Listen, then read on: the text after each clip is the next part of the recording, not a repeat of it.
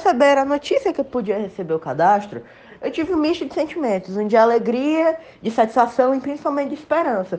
Porque ao estar vacinado, eu posso voltar às minhas atividades com muito mais segurança, principalmente aí da escola e a prática de atividade física, que é o primordial para mim, enquanto portador de diabetes tipo 1.